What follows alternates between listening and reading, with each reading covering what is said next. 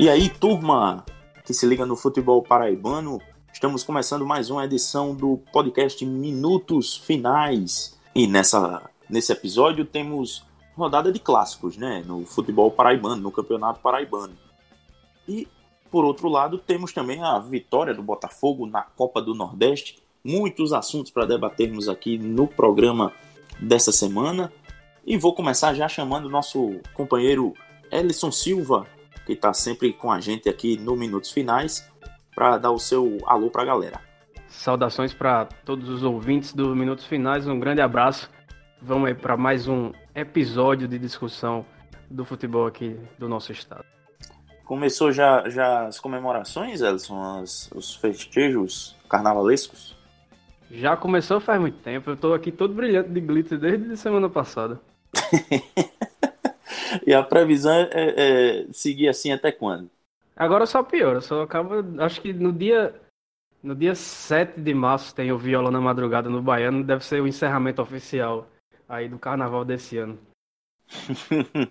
e o outro fulião que está aqui com a gente é, nesse bloco do Minutos Finais é o Bruno Rafael. E aí, Bruno? Manda teu alô aí. Valeu, abraço para todo mundo que acompanha sou muito fulião, não, sou mais caseiro, viu?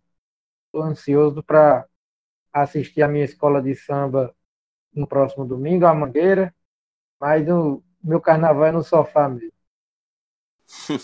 A Mangueira que já entra campeã só com o tema do samba enredo, viu? Pessoal que aguarda aí que promessa de, de beleza pura. É verdade, polêmica não vai faltar. Ou, ou vai pro bi ou também fica de fora de tudo, porque ninguém sabe como é que o povo vai julgar esse tema de 2020. Beleza, o Papo Carnavalesco fica para um próximo episódio e por agora a gente vai ficar mesmo com os temas de discussão desse programa aqui. Como já falei, tem o clássico dos maiorais, tem o clássico do sertão, o trovão e o dinossauro. Também tem é, o Botafogo ganhando do, do CSA no, na Bacia das Almas, né, Elson? Enfim, muita coisa para a gente falar. Vamos embora com a vinhetinha do Razamat. O podcast Minutos Finais é a nova casa de discussão do futebol paraibano. Você pode ouvir onde e quando quiser. Basta ir no Spotify, Deezer, YouTube ou no site minutosfinais.com.br para ficar muito bem informado com as melhores opiniões sobre o futebol paraibano.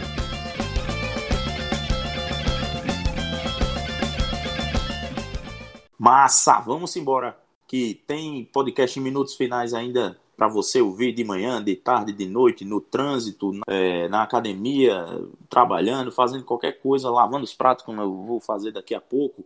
Enfim. No Uber ou no busão, indo pro bloco de carnaval. É, pois é. Só não dá para ouvir durante o bloco, né? Mas eh, até chegar lá dá para dá pra desenrolar.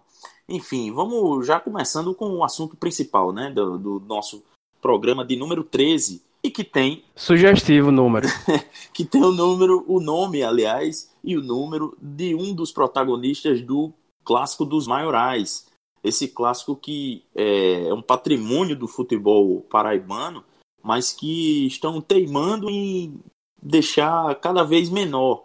Então assim é, além de exaltar a importância do, do, do clássico dos maiorais como uma, uma importante parte da história da, da, do nosso futebol da, da Paraíba, a gente deveria zelar muito mais por esse clássico que infelizmente a, a, polícia militar, o Ministério Público, as próprias diretorias dos clubes não estão sabendo cuidar com muito, com muita, com muito carinho e tá deixando cada vez pequeno. É, queria já puxar logo a, a, a visão de, de, Isabel Rodrigues, né, que teve lá na beira do campo, assim como o Bruno Rafael, ela cobrindo o Campinense, o Bruno estava cobrindo o, o 13 é, na transmissão da rádio CBN na tarde do domingo. Então, vamos ver aí o que é que Isabel tem para nos relatar dessa partida de hoje é, no Amigão. Valeu, Felipe Costa. Valeu, meninos. Um forte abraço para vocês. Um forte abraço também ao nosso ouvinte aqui no Minutos Finais. Pois é, havia uma expectativa muito grande em cima do Campinense para esse clássico dos maiorais diante do 13, quinta rodada do Paraibano, a rodada dos clássicos, justamente porque no meio da semana a Raposa mostrou um bom desempenho diante do Galo Mineiro pela Copa do Brasil. A classificação não veio, né? O Atlético Mineiro jogou com o regulamento debaixo do braço, garantiu a classificação com um 0 a 0, mas o que o torcedor viu ali dentro das quatro linhas agradou bastante. O Campinense se portou muito bem, botou o Atlético Mineiro time de Série A na roda e fez uma boa atuação. Então, como tinha pouco espaço de tempo entre uma partida e outra, era esperado que o Oliveira Canindé repetisse a escalação, assim como o fez. Ele repetiu é, toda a escalação de quarta-feira para esse jogo contra o 13.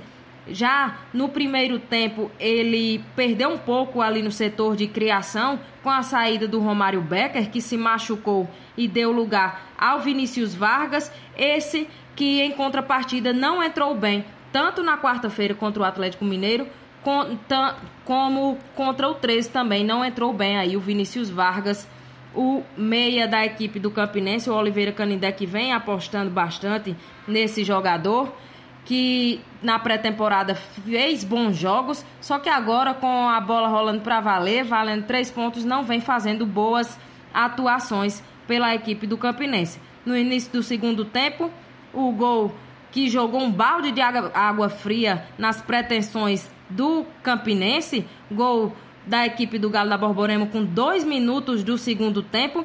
Logo depois, o Vinícius Barba do 13 foi expulso e aí o Campinense teve aquela oportunidade, né, de empatar, quem sabe virar a partida, já que estava com um a mais em campo.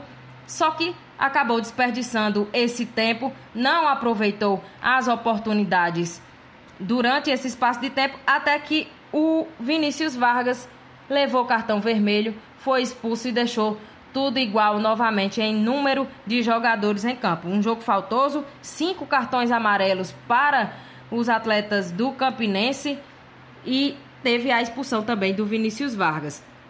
O Oliveira Canindé, que vem também dando muito espaço ao Fábio Júnior, esse sim vem aproveitando as oportunidades. Acredito que já carimbou aí sua vaga de, de, titular absoluto, vamos dizer assim, na equipe do Campinense. E havia uma desconfiança, né? Justamente pelo tempo que ele passou sem jogar bola, sete anos parado.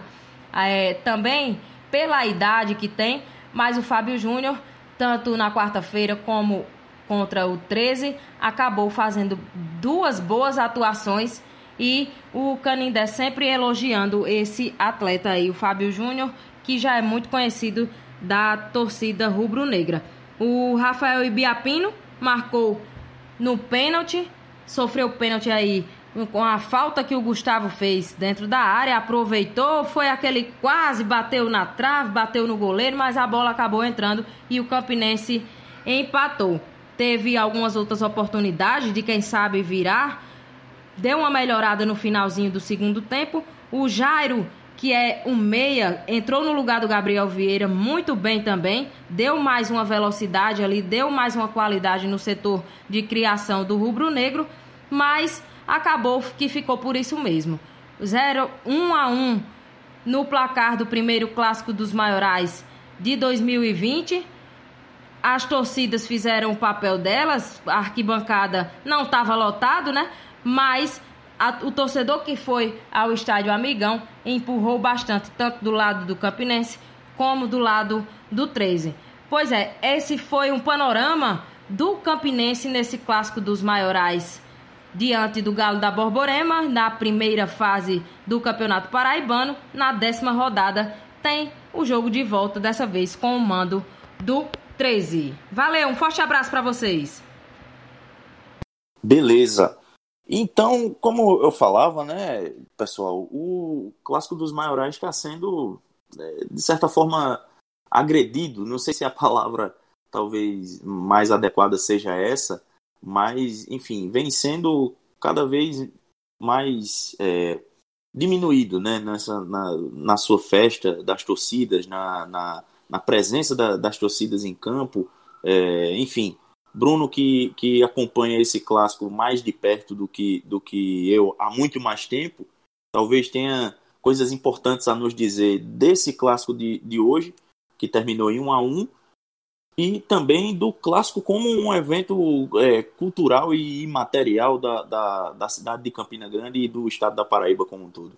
É verdade. Por mais que Botafogo e Campinense tenham mais títulos e decisões, e 13 Botafogo também tem uma rivalidade muito grande, nada se compara ao, ao bom e velho 13 Campinense. Né? O clássico dos maiorais, é, como vocês, você bem disse, é o patrimônio do futebol brasileiro. Não, não vou nem falar só do nosso futebol paraibano.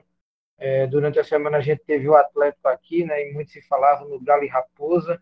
O nosso Galo e Raposa, que é inclusive primeiro do que o Galo e Raposa lá de Minas, né, já, já surgiu na fundação essa rivalidade entre Galo e Raposa. E, infelizmente, o clássico agoniza nos últimos anos, principalmente por conta de decisões de pessoas que nem a campo vão, como, por exemplo, o Ministério Público e pessoas que comandam a Polícia Militar.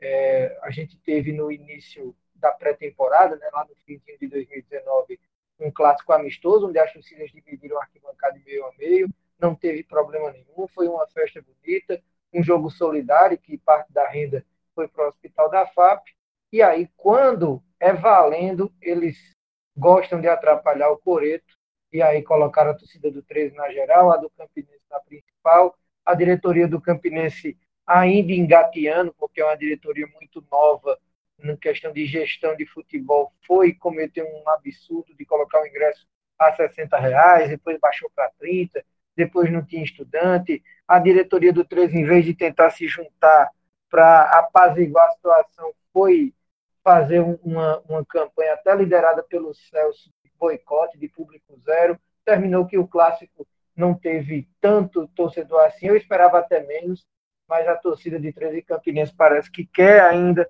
levar o, clássico dos maiorais nas costas. A torcida do Campinense estava na sombra, estava em maior número, mas foi aquém do, do, do que eu esperava, até pela exibição e a empolgação contra o Atlético Mineiro pela Copa do Brasil, e a torcida do 13 estava na geral, eu esperava bem menos, ainda deu um bom número de alvinegros no Amigão, que quando abriram os portões, aquela velha, famosa Hora dos Miseráveis, aí a torcida organizada entrou e terminou com um público até bacana no Amigão.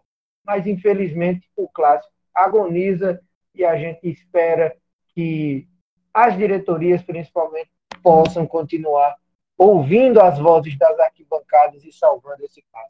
Bom, é, nos últimos anos, Edgar e, e Bruno e amigos do, do podcast, é, o clássico dos maiorais tem ficado, acho que, num segundo plano, os dois times que são dois gigantes do futebol do estado, ninguém tem dúvida nenhuma disso.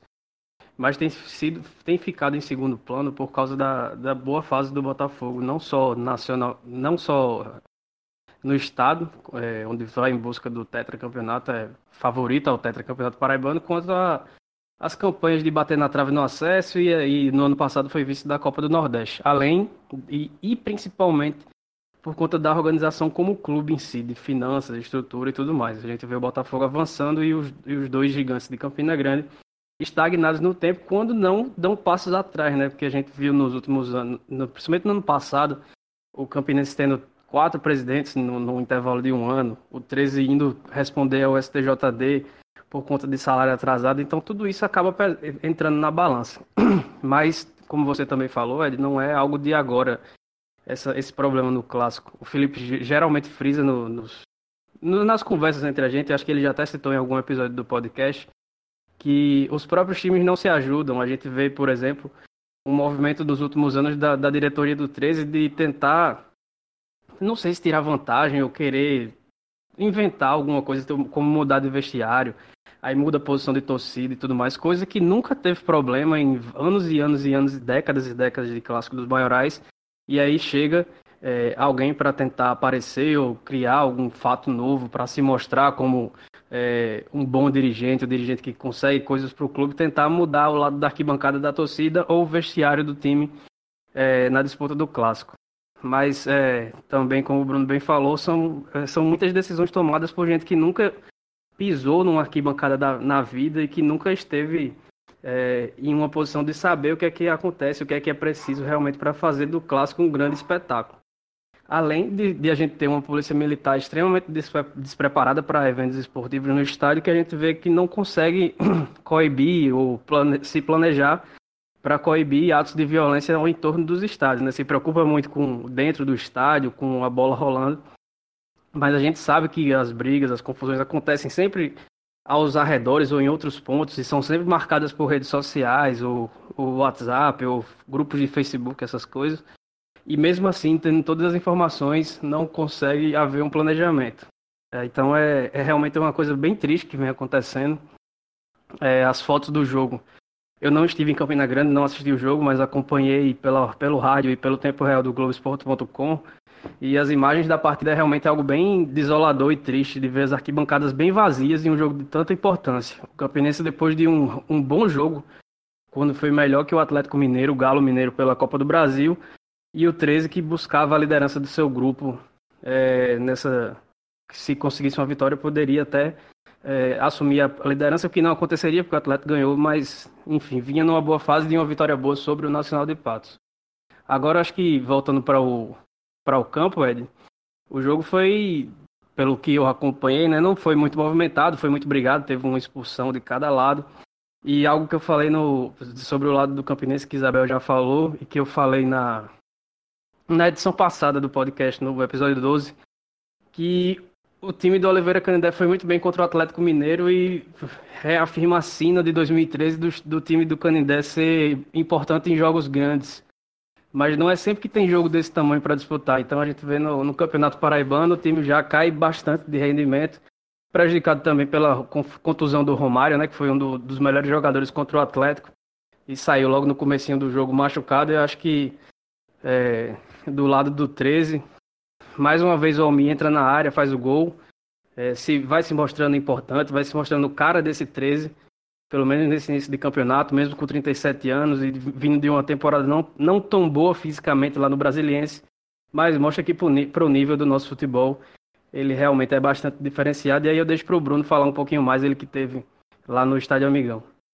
É, dentro de campo, eu achei o 13 superior ao Campinense quando estávamos com 11 contra 11, até os 10 minutos do segundo tempo. Aí veio a expulsão do Vinícius Barco do 13, e aí o Campinense engoliu o 13, é, criando muitas chances. Inclusive, depois o Campinense teve um jogador expulso. Mesmo assim, 10 contra 10, o Campinense continuou superior. Então, teve 35 minutos a Raposa de muita intensidade, de muita superioridade e criando os três, quatro chances de gol que poderiam levar a Raposa à vitória. Terminou que o placar foi justo por isso, porque o 13 dominou o jogo no primeiro e no início do segundo tempo, porém sem, sem tanta criatividade, ainda falta criatividade, principalmente velocidade na ligação do meio com o ataque do 13 anos. Porém, eu acho que o 13 fez a melhor partida no campeonato, foi essa contra o Campinense. Foi um time muito equilibrado, principalmente porque o Celso acabou com essa história de três zagueiros, acabou com essa história de três atacantes, colocou o Dedé no time, que é um jogador que estava no departamento médico, Dedé regular como sempre, comandou ali o meio-campo ao lado do Almi e do Robson, e o 13, por conta desse meio-campo fortalecido, foi superior ao Campinense. O Almi, como você bem disse, Edson, entrou, entrando na área, marcou aos dois do segundo tempo, assim como foi com o Nacional, teve essa curiosidade, né? O papo no vestiário parece que vem dando certo, e aí fez com que o 13 se tornasse o dono das ações do jogo, vencendo por 1 a 0. Mas veio a expulsão justa do Vinícius Barba, que foi o segundo cartão amarelo, e aí o Campinense passou a mandar na partida.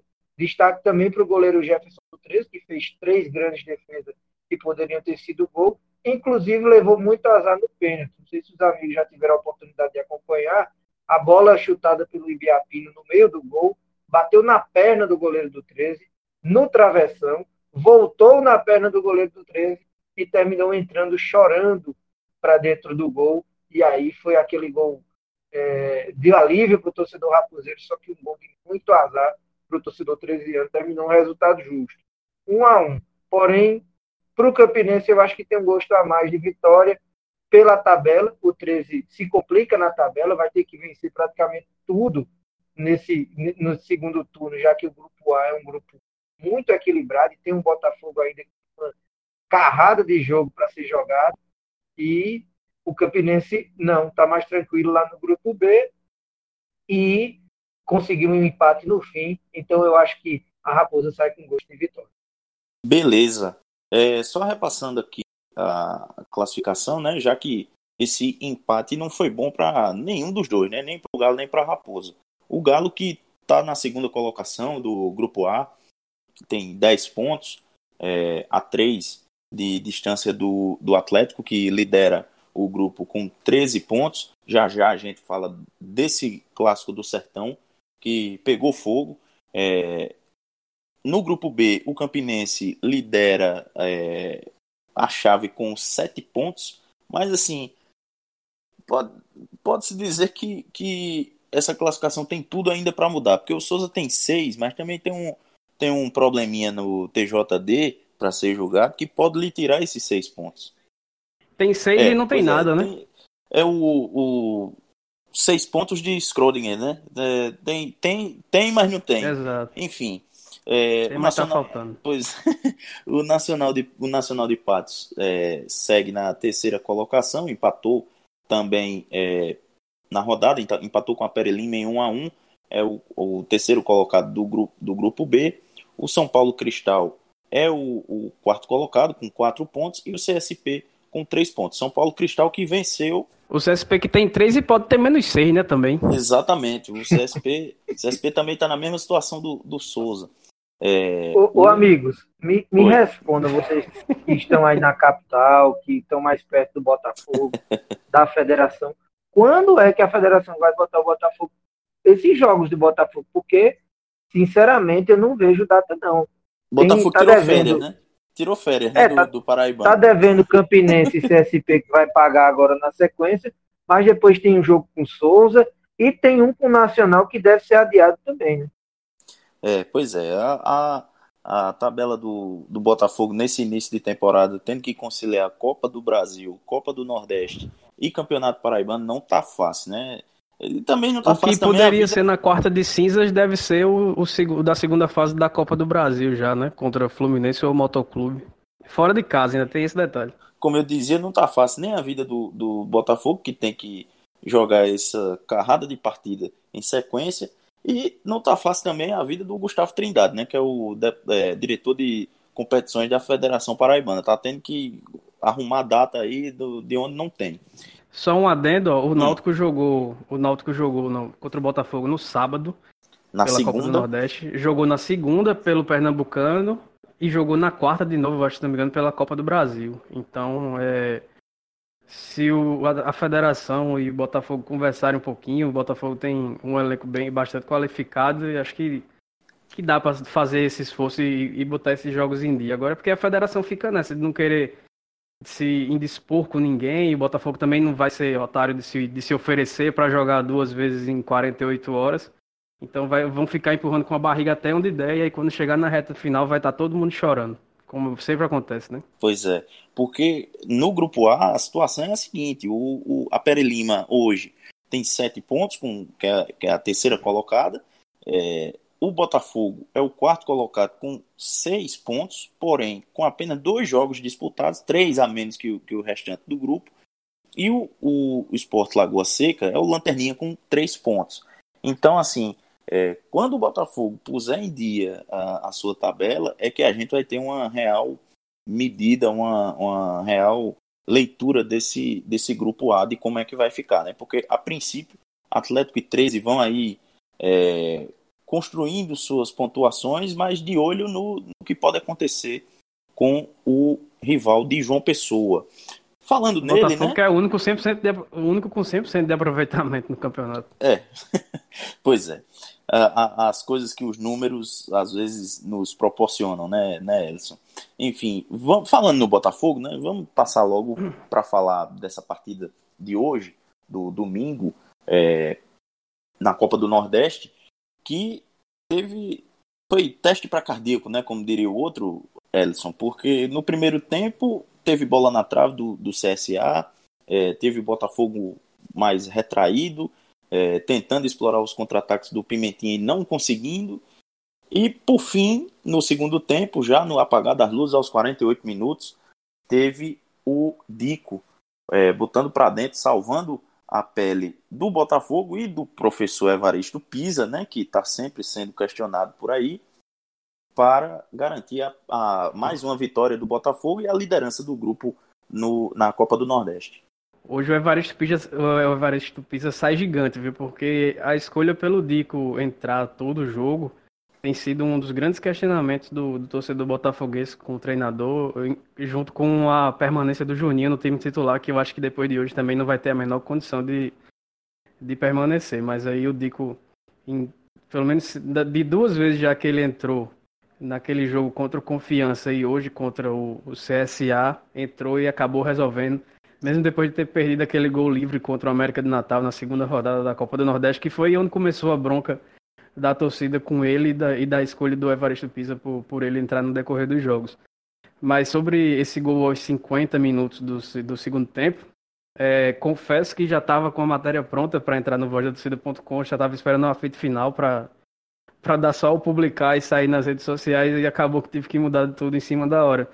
Porque esse entra como, para mim já entra como o resultado enganoso do ano já.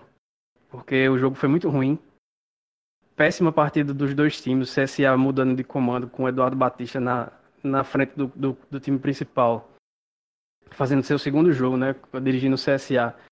Muito ruim, criando muito pouco. No, no primeiro tempo teve essa bola na trave e um chute do Diego Maurício, o famoso Drogbinha, que passou à esquerda da trave do Samuel Pires e mais nada.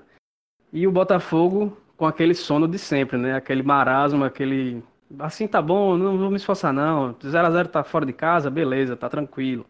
Tá de boa. E ia seguir assim até o final do jogo. E foi realmente uma partida muito ruim do Botafogo, sem criatividade nenhuma ofensiva, sem poder ofensivo, com poder ofensivo nulo. Se você tirar o zagueiro Fred, que fez um, uma excelente atuação, e, e acho que só ele, pelo time do Botafogo, dá para dizer que 10 jogadores ou ou 13, ou, ou 12, vai, que digo fez o gol, que estiveram em campo no restante da partida, assistiram o jogo dentro de campo, porque não dá para destacar praticamente nada.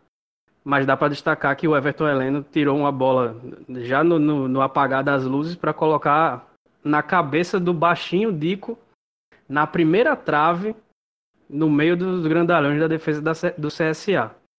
Então, é, se faltava ainda algum motivo para o Everton assumir a vaga do Juninho no meio campo, eles começaram jogando junto, juntos hoje, porque com a saída do Kelvin, o, o Evaristo Pisa colocou o Everton Heleno para reforçar o meio campo. Agora, para jogar ao lado do Rogério, do Wellington, de quem quer que seja ali na frente da defesa, precisa ser o Everton Heleno. Mas mais uma partida ruim do Botafogo, muito abaixo do que se espera dessa equipe, mas o Evaristo Pisa, por mais que seja questionado, tem, as escolhas dele têm dado certo e o time está invicto na temporada, né? Líder do seu grupo na Copa do Nordeste, 100% no Paraibano e classificado para a segunda fase da Copa do Brasil. Então, se duas semanas atrás, depois daquele empate com confiança, o Evaristo Pisa estava dando treino com os números dele de 2019 e 2020 no bolso, agora ele vai botar um outdoor ali na frente da maravilha do contorno que sempre questionarem é, não tem muito o que discutir sobre os números. Agora, sobre desempenho, o Botafogo segue, segue devendo muito e muito na temporada. É, essa escolha pelo Juninho, eu confesso que também não me agrada. É, não acho que faz o jogo fluir. É, como apreciador do futebol, não, não faz fluir de, de forma alguma o, ter o Juninho nesse meio de campo aí do, do Botafogo, que embora tenha uma, contribui uma certa contribuição é, defensiva, é, na hora de construir é quase nulo. Então, é, eu acho que o, o, ideal mesmo é o Everton Helene, como você falou, Ellison, que é o cara desse início de temporada do, do Botafogo. Quando teve fora o. Quando está fora, na verdade, né? Tem, é, a gente percebe que o Botafogo tem muita dificuldade para fazer a saída de jogo, para fazer a, a bola chegar com qualidade é, no, no Rodrigo Andrade, no, nos pontas, no, enfim, de ver a bola chegar ao campo de ataque com qualidade. É, só complementando sobre o Botafogo, o time não teve, além do Kelvin, que está com a suspeita de luxação no, no cotovelo esquerdo, o Léo Moura não jogou hoje seguindo um planejamento de, de, um planejamento físico, né, de condicionamento físico. Ele ficou em João Pessoa, nem viajou para Maceió é, para manter o, o para aprimorar a sua forma. Foi visto no show de Belmarx no sábado, no, no bloco Vambora o que não atrapalha absolutamente nada. Se ele descansou e cumpriu sua rotina de treino, tá perfeito, não tem nem o que questionar. E, e isso aí é, é, é, fato que ele, que ele fez, né? Não dá para questionar o profissionalismo do Léo e que ele deve ter cumprido seus, seus compromissos. É só para pontuar que ele postou nas redes sociais, então ficou público, então dá para falar. Enfim, ele volta. É, tá de folga, tá de folga, né? É, Exato, é. foi liberado, tá tranquilo ele volta a, a, ao time no próximo, na próxima quarta-feira em Campina Grande. No dia das Muriçocas, esse aí ele não vai poder descer a Epitácio. Vai estar tá disputando o Clássico Emoção com o Campinense. E o Belo que. Mas é em João Pessoa ou é em Campina Grande esse, esse clássico? O jogo é em Campina, não me engano. Campina. Ah, dá tempo. Vai ser a estreia dele, dá né, não, no Paraíba. Dá tempo, rapaz. Oxê, termina o jogo, pega um, um, um real de volta para João Pessoa. Ainda dá não, dá. Só se ele vier de helicóptero. Só se ele vier naquele helicóptero que ia deixar ele dentro é. do Almedão na, na apresentação. Rapaz, Elson, Mas, eu, enfim. eu, me lembro, eu me lembro de 2007, bicho. A turma do Fluminense aí é, é daquele Fluminense de Renato Gaúcho, era Thiago Neves, Conca. Mas Conca, aí a prioridade Conca, era outra, né? Conca já tava nesse time. Enfim, a turma do Fluminense, depois de, Vasco ainda. depois de jogar com, com o Nacional de Patos, que jogou aqui em João Pessoa, desceu a Epitácio tranquilamente no. no Mas era em João Pessoa, danado. Vai vir de Campinas, sair de lá de 10 e meia, 10 e pouco, não vai dar tempo, não. É, sei Já lá. Tem acabado, porque tem que acabar cedo a Muriçoca, porque é bairro residencial. Ah, rapaz. Tem. É. Não se Lá faz mais... meia-noite, uma hora tem que estar tá terminando. Não se faz mais o maior bloco de arrasto de, do pré-carnaval de João Pessoa com, com, com, como antes. Estarei lá, dá, dá milhão? perto do trio de Alceu. Dá milhão? Dá nada, mas vai dar bom, vai ser bom. Mas, a turma, mas no jornal no outro dia a turma, a turma joga essa. Quem pode estar tá lá no, no, no, na Muriçocas é Felipe, né? Goleiro de 30, que vai fazer 36 anos no próximo sábado, já pode começar a comemorar seu aniversário no sábado. Ele que foi anunciado como reforço do Belo depois da vitória contra o CSA. Ele que estava na Hungria deu aquele velho migué de que estava se aposentando por não suportar mais a rotina de jogador e na outra semana está acertando aqui para morar em João Pessoa. Vai reeditar a parceria com o Léo Moura, uma parceria que vendeu ao Flamengo em 2013, 2013 o título da Copa do Brasil. Alguma dúvida que teve o dedo do Léo Moura nessa contratação, Elson? Porque. Já gente... teve até post emocionado do Léo Moura no Instagram, dando boas-vindas ao amigo. Pois é, né, rapaz? Porque quando, quando o Léo. Quando surgiu a, a conversa que o Léo estaria vindo pro Botafogo, muito se comentou desse plano dele de. Enfim, o um plano que já também já está em, em, em, curso, né? De se tornar agente, tornar empresário de, de jogador de futebol. Então, é, assim, Óbvio, é natural que a gente imagine que ele tenha convencido o amigo, já com seus contatos, é, a trazer o amigo para reforçar o time lá da Maravilha do Contorno. Não, sem e dúvida aquela a participação do Léo, né? Vai lá, Bruno. Passa, passa da amizade também, né? Você recebe uma proposta do Botafogo, sabe que tem um jogador como o Léo Moura lá, um cara que estava jogando Série A no ano passado. Você. Aquela de pensar, ah, eu vou jogar num campeonato paraibano, eu vou jogar lá no Nordeste, um cara. Vou jogar na Série C, o cara já para de pensar, ver um jogador do patamar de Léo Moura vem mais fácil. É, e assim, é um outro aspecto que até a gente conversava, né, Elson, quando, quando foi anunciado, a gente conversava em off no, no, no grupo de discussão do, do podcast, é que, assim, quando o Saulo foi anunciado, ele estava encostado lá no, no Figueirense, né? Tinha quase um ano do, de, sem jogar. E Passou fez um o que ano fez, sem né? jogar e a torcida puta da vida com ele das vezes que ele jogou, que foi muito mal. Pois é, e aí ele chegou no Botafogo fez o que fez, né? É talvez o melhor goleiro dos últimos anos do, do Botafogo, é, em que pese a postura totalmente lamentável fora de campo, é, com parte da torcida e com boa parte da imprensa. É, dentro de campo, porém não dá para questionar é, muita coisa do que fez o Saulo na sua passagem aqui pelo Botafogo. Mas dá para esperar algo pelo menos parecido, Elson? Você acha? Não sou muito fã do Felipe como goleiro, acho que ele tem muita, muita defesa espalhafatosa que não, não precisa, mas aí é o estilo dele de agarrar. O importante é que ele tem uma carreira vitoriosa, né? Foi campeão nacional pelos, pelos dois clubes de maiores torcidas do, do país. Mas é, é um goleiro que tem um nível técnico superior ao, ao que se espera do futebol aqui da Paraíba, né? Então acho que assim como, como aconteceu com o Saulo, eu acho que ele chega para ser dono da posição e, e com muita, muita sobra. É, o que a gente precisa esperar é que ele vem, ele também vem embaixo em algum, há alguns anos, né? Passou pelo Red Bull, pelo Boa Vista, além do Figueirense, voltou também ao Bragantino, que foi onde ele surgiu para o futebol antes de acertar com o Corinthians.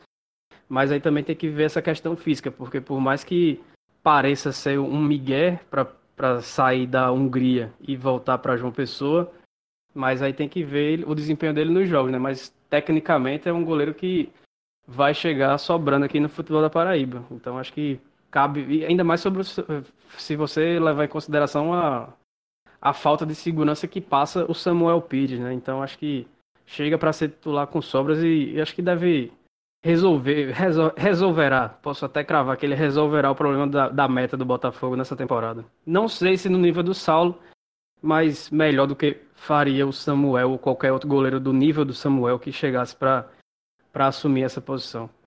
Bom, superado o assunto Botafogo, é, vamos para vamos falar do, do clássico do Sertão, né? O Atlético venceu o, o clássico que encheu o estádio nesse fim de semana, né? Exatamente, exatamente. Imagens muito bonitas lá de Cajazeiras. Segundo Aldeone, o maior clássico da Paraíba. Eu não sei se ele é um visionário e já está prevendo a falência do clássico dos maiorais, como o Botalto também, né? Hoje o Botalto é. praticamente não existe, né? Pois é. Mas... é. Aí, aí você machuca o nosso amigo Ed. É, Mas, é, enfim, é, vamos, vamos falar do, do clássico do, do, do, Sertão, que o Atlético venceu, né? 3 a 1 em cima do Souza.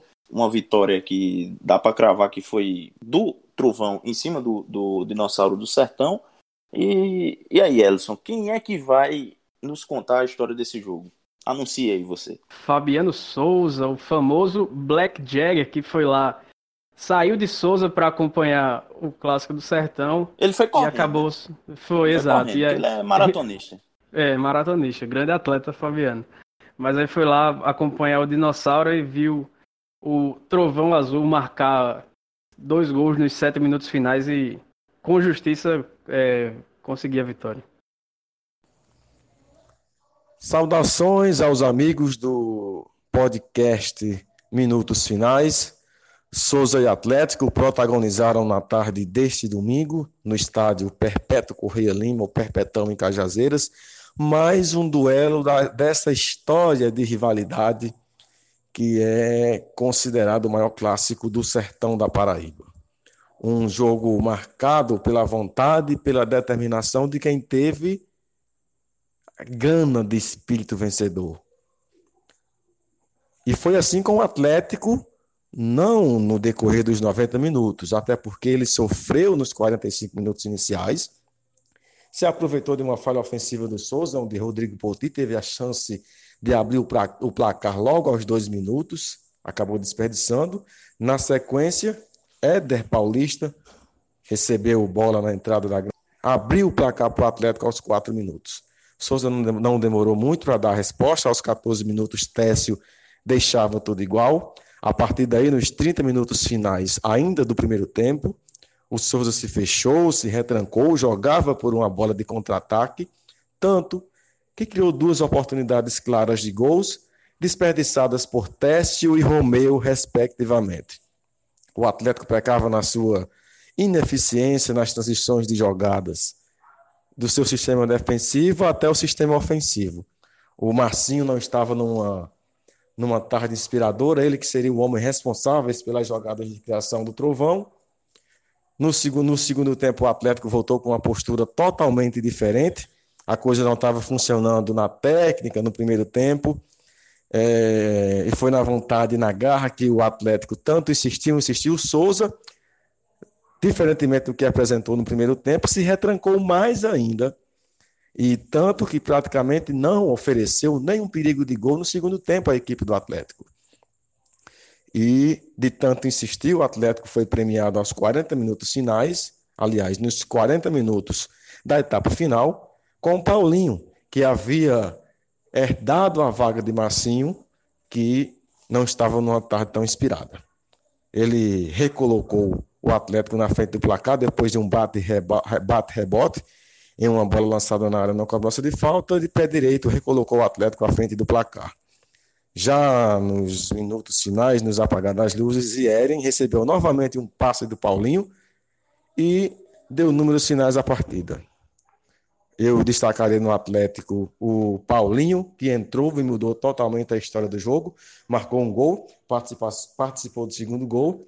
E no Souza, só no primeiro tempo, que foi o único jogador de destaque, acredito, que foi o Iranilson, que se aproveitou do, do, da ineficiência do Atlético na sua primeira etapa, do lado esquerdo, e criou ali umas jogadas de perigo no Atlético. O que dizer das duas equipes? Souza pecou em, a partir do momento que jogou apenas por uma bola. A equipe cansou, cansou, cansou e acabou perdendo a partida nos, digamos, nos 10 minutos finais da etapa complementar.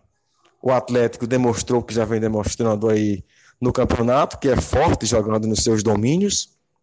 Tem aí pela já é líder isolado na tabela de classificação do Paraibano. O Souza por sua vez, é, vai jogar agora na pressão no segundo turno, já que para manter é, as chances de classificação à próxima fase, a equipe tem que somar.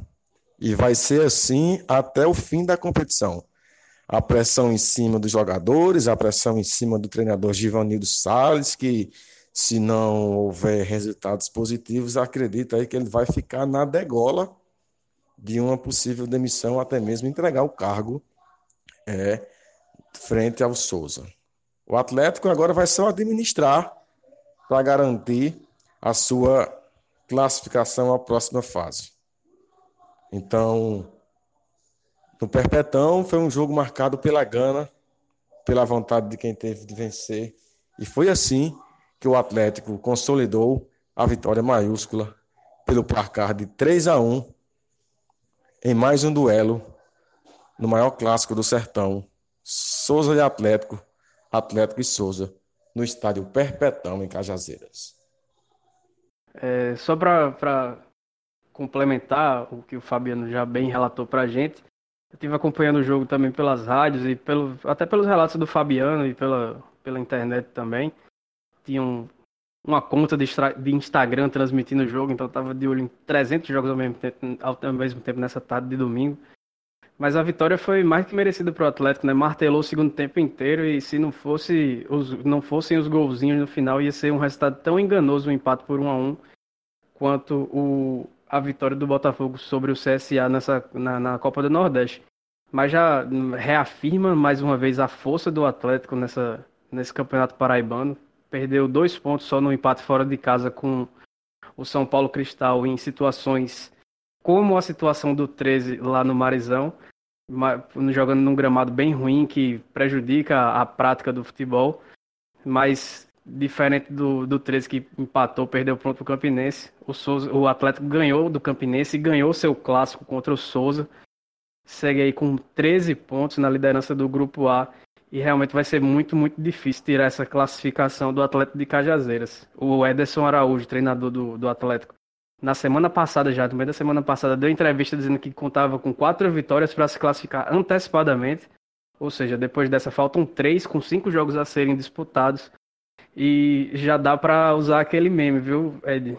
Botafogo e 13 que lutem, porque o Atlético parece já tá cravando o pé em uma das vagas. pois é, o, o Atlético, mas apesar, apesar do Atlético estar tá nesse planejamento aí, é, tem esse, esse empate aí com o São Paulo Cristal que pode complicar as coisas é, lá na frente, né? É, enfim, eu sei que o 13 acabou perdendo para o Souza e que é, pode, pode ainda se complicar no meio do caminho, mas o, o e o Botafogo também, mas o, o, o, Atlético é, empatou com um time que até essa rodada ainda não tinha marcado gol. É, então, assim, o, o Ederson Araújo ainda vai ter que, que é, manter esse time, o, o, rendimento desse time em alta, pelo menos eu acho que até as últimas rodadas, acho que a classificação não vem antecipada.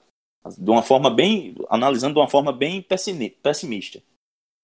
É, o que é interessante é que o 13 vai ter que passar a torcer pelo Campinense, né? Porque o Campinense tem o Botafogo, vai enfrentar ainda duas vezes, e tem o próprio Atlético no Amigão. Eu acho que os jogos do Atlético é, contra Campinense no Amigão e também o Souza na última rodada do Marizão é que são os jogos para quem tiver secando o Atlético para torcer que ele balance, porque os outros ele é franco favorito, principalmente porque vai pegar CSP, vai pegar São Paulo Cristal jogando em casa e, e eu acho que ele é favorito também para esses jogos. Falando rapidinho no, no, São Paulo Cristal, o Índio Ferreira, depois do jogo, deu um, um verdadeiro desabafo, rapaz. É, falou que estava sendo muito cobrado pela diretoria e que depois desse, desse jogo, dessa vitória, é, eles poderiam fazer o que quisessem, analisar aí, fazer o que quisessem, praticamente entregando o, o cargo, pelo menos na minha avaliação. É, e enfim, sei não, hein? Esse clima, como é que tá lá no, no, no São Paulo Cristal. Mas também o, o, time não fez um gol no campeonato aí, quatro jogos sem fazer é. um gol, aí é difícil não cobrar, né? Pois é. Ele, ele reclamou que estava sendo muito cobrado porque o time perdeu para Botafogo e para 13. É, duas equipes grandes. Empatou com, com o Atlético. Enfim, certa dose de, de razão ele tem, porque o São Paulo acabou de subir da, da segunda divisão e tá aí, né? Tentando se, se, se manter. A duras penas vai tentando se manter. Mas, é, enfim, não dá para também deixar de, de, de, ser cobrado. Mas tem que cobrar, não é danado. O time não fazia um gol, não, além não fazia ponto. Obviamente que não era favorito contra ninguém. Tanto que a diretoria entendeu que não era favorito contra 13, 13 Botafogo e Atlético, que tá, manteve ele no cargo até enfrentar o time que, que ele perdeu na final do, da segunda divisão do ano passado, né? Então acho que não sei, acho que pareceu sensível demais o índio de, de achar que eh, no, o futebol é um meio de cobrança, então é natural que você cobre quando os resultados não aparecem, é, inclusive contra times grandes, mas acho que a maior prova de que a diretoria confia no trabalho dele era que manteve ele até essa rodada, né? Esperar que ele fique aí, porque tem matéria boa do Voz da Torcida programada aí para o domingo de carnaval. E a, a permanência do índio é, é fundamental aí para que ela não caia. E a águia tá voando alto, hein? Eudes Pedro parece que organizou a casa, Pere Lima duas vitórias seguidas. É, rapaz. Não, empatou, rapaz. Empatou hoje. Empatou, empatou com o Nacional. Ah, bom. Um a um. Du duas é. vitórias consecutivas, não. Duas vitórias na competição, porque tinha uma já contra o Souza. Perdão, isso, é isso. Isso, exatamente. Isso que eu quis Sete dizer. Pontos. Isso, Sete bom. pontos está na cola do Galo aí. Passou o Belo, porque o Belo tem dois jogos só disputados, né? Isso, isso. E aí o, o, gol do, do Nacional foi, ao, foi do Du, marcado pelo Du, aos 43 do segundo tempo, né? empate 1 a 1 entre Pere Lima e Nacional. Quem fez o gol do, do da Pere Lima foi o Lucas Silva no primeiro tempo. E a torcida do Nossa tá na bronca, viu? Depois daquela, daquele veio de vingança na escalação, o time não rendeu mais e já já vão cobrar mais o, o Sérgio China, viu? Porque o time do Nacional já entrou hoje com seis peças, se não me engano, de, que não estavam no começo do campeonato. Mas aí tem que cobrar a diretoria, porque depois, se você demitir o treinador depois de, da, da partida de estreia e refazer todo um planejamento, é, o Nacional acho que só não vai passar perigo porque Souza e, e CSP vão para os tribunais perder pontos. Porque essa. É. A, a, desorganização da diretoria do Nacional tá de parabéns, viu? É, o Nacional tá de olho aí para beliscar uns pontinhos aí. Aliás, beliscar ponto não, né? Mas assim, ver os seus adversários é, no grupo B perderem, perderem pontos na, na justiça desportiva. Uh, e aí ele assumia, assumiria essa segunda posição com o Souza chegando a zero e o CSP com menos seis, ficaram empatados com o São Paulo Cristal, mas na vice-liderança com quatro pontos, com a três atrás do, do Campinense, que tem sete. É. Antes de terminar, pessoal, só duas coisinhas, dois, dois destaques. Um positivo e outro é, para lá de negativo. É, o primeiro é o seguinte: o, tivemos um grande público lá no, no Estádio Perpetão. A gente recebeu vídeos é, nos diversos grupos de WhatsApp que a gente usa também para distribuir é, os nossos episódios do Minutos Finais. É, muitos vídeos do pessoal lá no, no Perpetão com arquiban arquibancada lotada e como a gente já, já tinha falado anteriormente, isso é que é importante, é que, que os clássicos do, do nosso futebol sejam cada, cada vez mais valorizados, né? Então, você que é de, de Cajazeiras, de Souza, é, de Patos também, que, que quando enfrenta, quando tem clássico no sertão envolvendo também o Nacional, também lota o, o José Cavalcante. Você também que é de, de João Pessoa e de Campina Grande, enfim, você que acompanha o futebol paraibano, não deixe de ir ao estádio, é, não deixe de lotar a arquibancada, porque é só assim que o nosso já combalido futebol vai para frente. É, ou pelo menos não, ou pelo menos não anda tão para trás assim. É, eu vou me dispor com um bocado de gente agora só para pontuar que para mim disparado o Atlético tem a, a melhor e mais apaixonada torcida daqui do, do time da Paraíba, viu? É, a turma tá, tá realmente fazendo uma festa bonita lá no, no Perpetão. É, e fica a lição também, né, para os maiorais que é, de maiorais não tiveram nada nesse, nesse final de semana é, enfim, nessa semana que antecedeu também o clássico, é, não tiveram nada de maiorais, posturas, é, enfim, lamentáveis das duas diretorias do, de Campinense de, de 13. E, como eu também já tinha falado, o, o destaque negativo não aconteceu exatamente no futebol paraibano, mas tem a participação de um paraibano. É que é, hoje jogaram Porto e Vitória de Guimarães no Campeonato Português. O Porto acabou estava vencendo por 2 a 1 com gol do Marega. Marega é um jogador negro, um jogador que é, quem acompanha a Liga dos Campeões, é, o campeonato português, é, vai lembrar dele que ele parece um, um tanque. Ele é muito forte, muito é, privilegiado fisicamente e é aquele atacante brocador, mas que mete bola na, no fundo do barbante. Enfim, ele fez o seu gol e foi infelizmente insultado de forma racista pelos torcedores, por algum, uma parcela do, da torcida do Vitória de Guimarães, e que o levou a, a, a é, perder a calma, né? Como de forma justificada até. É, ele saiu de, de, saiu de campo, é, resolveu deixar o campo, é, sair da partida, largar a partida mesmo como forma de protesto contra é, esse episódio e foi, infelizmente, é, os companheiros de time dele, inclusive o Otávio, meia é, ponta do, do Porto, que é paraibano, né, de João Pessoa, é, foi tentar impedir ele de fazer isso. Enfim, é uma situação ridícula, né? Porque é, o cara está sendo lá alvo de, de racismo por, por, uma centena, sei lá, quantos milhares de pessoas e, e, é obrigado a ficar dentro de campo aguentando tudo isso. E Pior ainda, a arbitragem que sequer paralisou a partida. Deu cartão que... amarelo para ele. Exatamente. Da, of... da, ofensa dele aos torcedores, a ofensa entre aspas, né? O pois é. é. Enfim, é, que isso não se repita né, em nenhum canto do mundo, principalmente aqui na Paraíba, onde a gente já teve nesse campeonato um episódio lamentável de, de é, intolerância, intolerância religiosa, religiosa, né?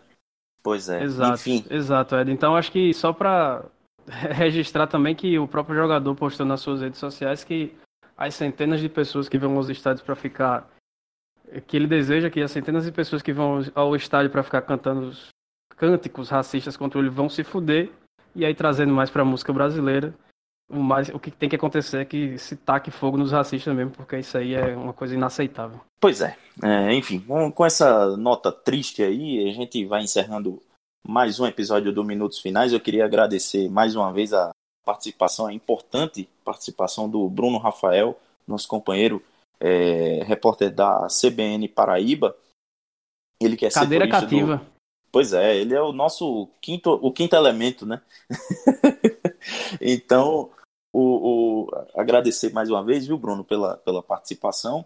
E passa aí tuas redes sociais, teus contatos, porque a turma que acompanha o Galo quer estar tá perto das informações do, do setorista do Galo, é, de um dos importantes setoristas do Galo.